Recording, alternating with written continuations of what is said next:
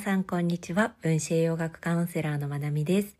今日は母の日についてクイックにシェアをしたいなと思ってやってきました。母の日日本は昨日でしたよね。その前にシェアできたらと思いながら今日になってしまったんですが、アメリカは今日が母の日です。母の日、世界中のお母さんたち本当にいつもありがとうございます。母の日おめでとうになるんですかね。ありがとうなのかな。ね、母の日、まあ、世の中は母の日、まあ、お祝いのムードですが、やっぱり、そんなに明るいムードじゃない人もたくさんいると思います、正直。で、世の中のこのムードと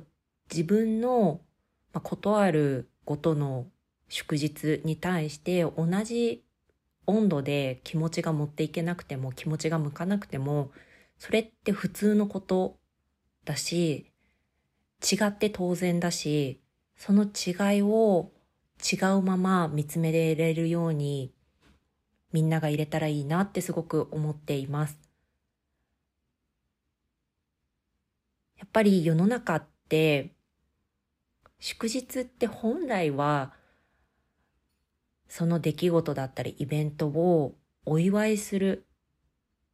もしくはリスペクトする、そういった理由から、じゃあ今日は国民みんなお休みにしようって言って祝日が生まれてきたと思うんです。なんだけれども、そういうことあるごとにこう理由を使って、経済的にはそれをいいマーケティングの理由として、題材として使っていくわけですよね。ってなると、やっぱりそれを、それに関連した祝日、祝日に関連した、イベントに関連したものを売っていくってなると、お祝いムードが強い方が都合がいいし、お祝いして当然っていう空気感を作っていった方が都合がいいんですよね。なんだけれども、私たちが忘れちゃいけないのって、私たち自身がその時その時にどう感じるかっていうことがすごく大事だと思います。世の中が母の日をお祝いするから私も祝うんじゃなくて、私は自分の母親に対してどう思っているんだろうか母親との思い出はどんなだっただろうかって。で、当時の思い出と大人になった今とでどんな感じ方の違いがあるか。いろんなことを感じた上で、じゃあ私は母の日どう過ごしたい？っていう問いがすごく大事だと思います。それで、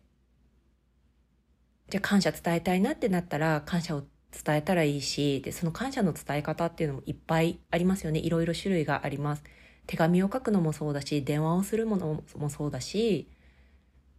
一見で目に見えるアクションはないかもしれないけど、瞑想をした時に母を思って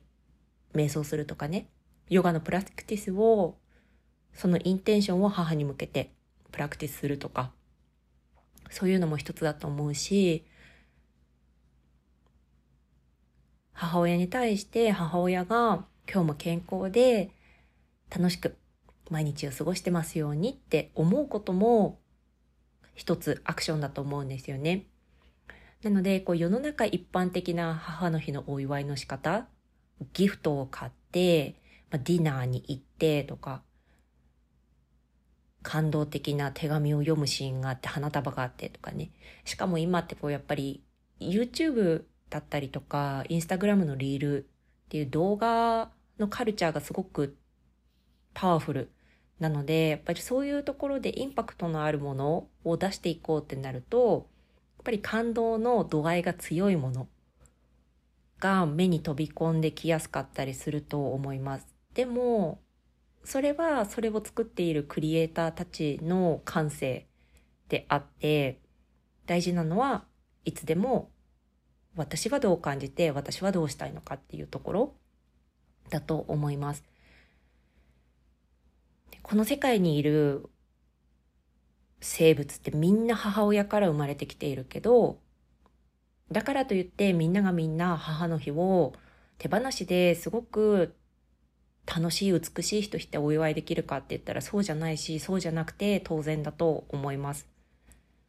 ぱりその人その人でストーリーがあるから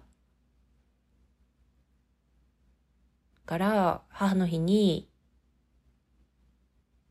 痛みを感じる人がいても全然おかしなことじゃないし母の日に気が重くなる人がいてもそれもその人の感じ方から全くなんだろうな。それで自分を責める必要は全くないっていうことを伝えたいなって思いました。で来月は父の日が来るけれども同じだと思います。やっぱりね、私のポッドキャスト聞いてくださっているのは本当に女性が多いんですけど、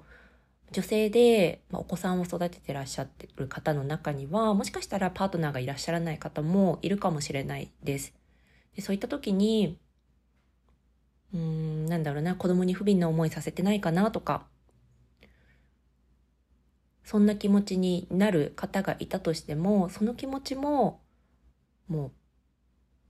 認めてあげてほしいし、そのまんま感じてほしいなって思うし、ね、本当にあの、家族の形が様々な中で、学校とかね、幼稚園とかで、こう、選択の余地なしに母の日だったり父の日をお祝いせざるを得ないっていう環境の中にね、いる子供たちっていうのは、その環境はいつか変えたいなって思っていたりします。やっぱり子供たちが選べることじゃなかったりするし、まだ理解をして消化していくには、ちょっと時期が早いような気もするし、かといって、じゃあ感謝を伝えることを学ぶにはすごくいい機会でもあるから、なんかその辺のね、バランスがもっと取れた現代に見合った祝日との関わり方が学校教育の中でもできていくとすごくいいなって思っていたりはしますが、微力ながら、世の中は祝日ごとにお祝いのムードだし、ギフト買おうね、ギフト送ろうねって、それが、なんだろう、こう母の日としてのあるべき姿だったりとか、他のイベント、クリスマスもそうだし、特にクリスマスとかバレンタイン、バレンタインは日本違うか、クリスマスなんかであれば、こう恋人からジュエリーのギフトを送るみたいな風潮があったりするし、もうそれって本当に自分以外の誰かが勝手に作った風潮なだけなんですよね。自分以外の誰かがそれがいいんじゃないのって思って始めたことだから、それをそのまま受け入れる受け入れないは自分たちが決めていっていいこと。自分がそうしたいのであればそうでいいし、その他の方がいいなって思うならそうしていったらいいですよね。母の日も同じだなって思います。ただ、やっぱり、母の日、父の日に関しては、なかなかこう、ね、辛い思いをしている人たちがわざわざ、いや、母の日しんどいんですけどっていう機会ってなかなか、ね、ないかなって思ったので、思うところをちょっと話してみました。そう。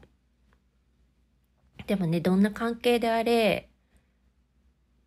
どんなストーリーがあれ、私たちは母親がいなかったら、この世に生まれてくることはできなかったから、今どんな状態であっても関係性がねどんな状態であったとしても良好であろうと何か課題があろうと世の中の全てのお母さんたちが愛と幸せであふれた健やかな毎日を過ごしているといいなって思います。自分の母親も含め。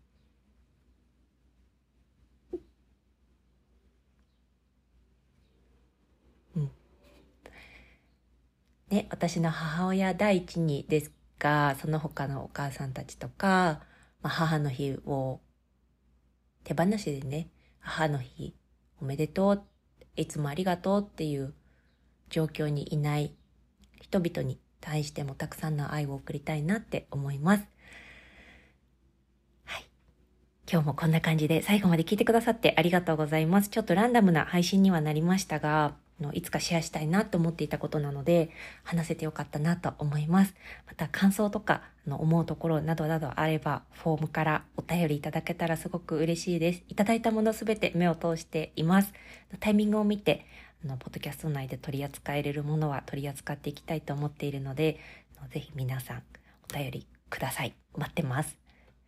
はい。それでは皆さん今日も良い一日をお過ごしください。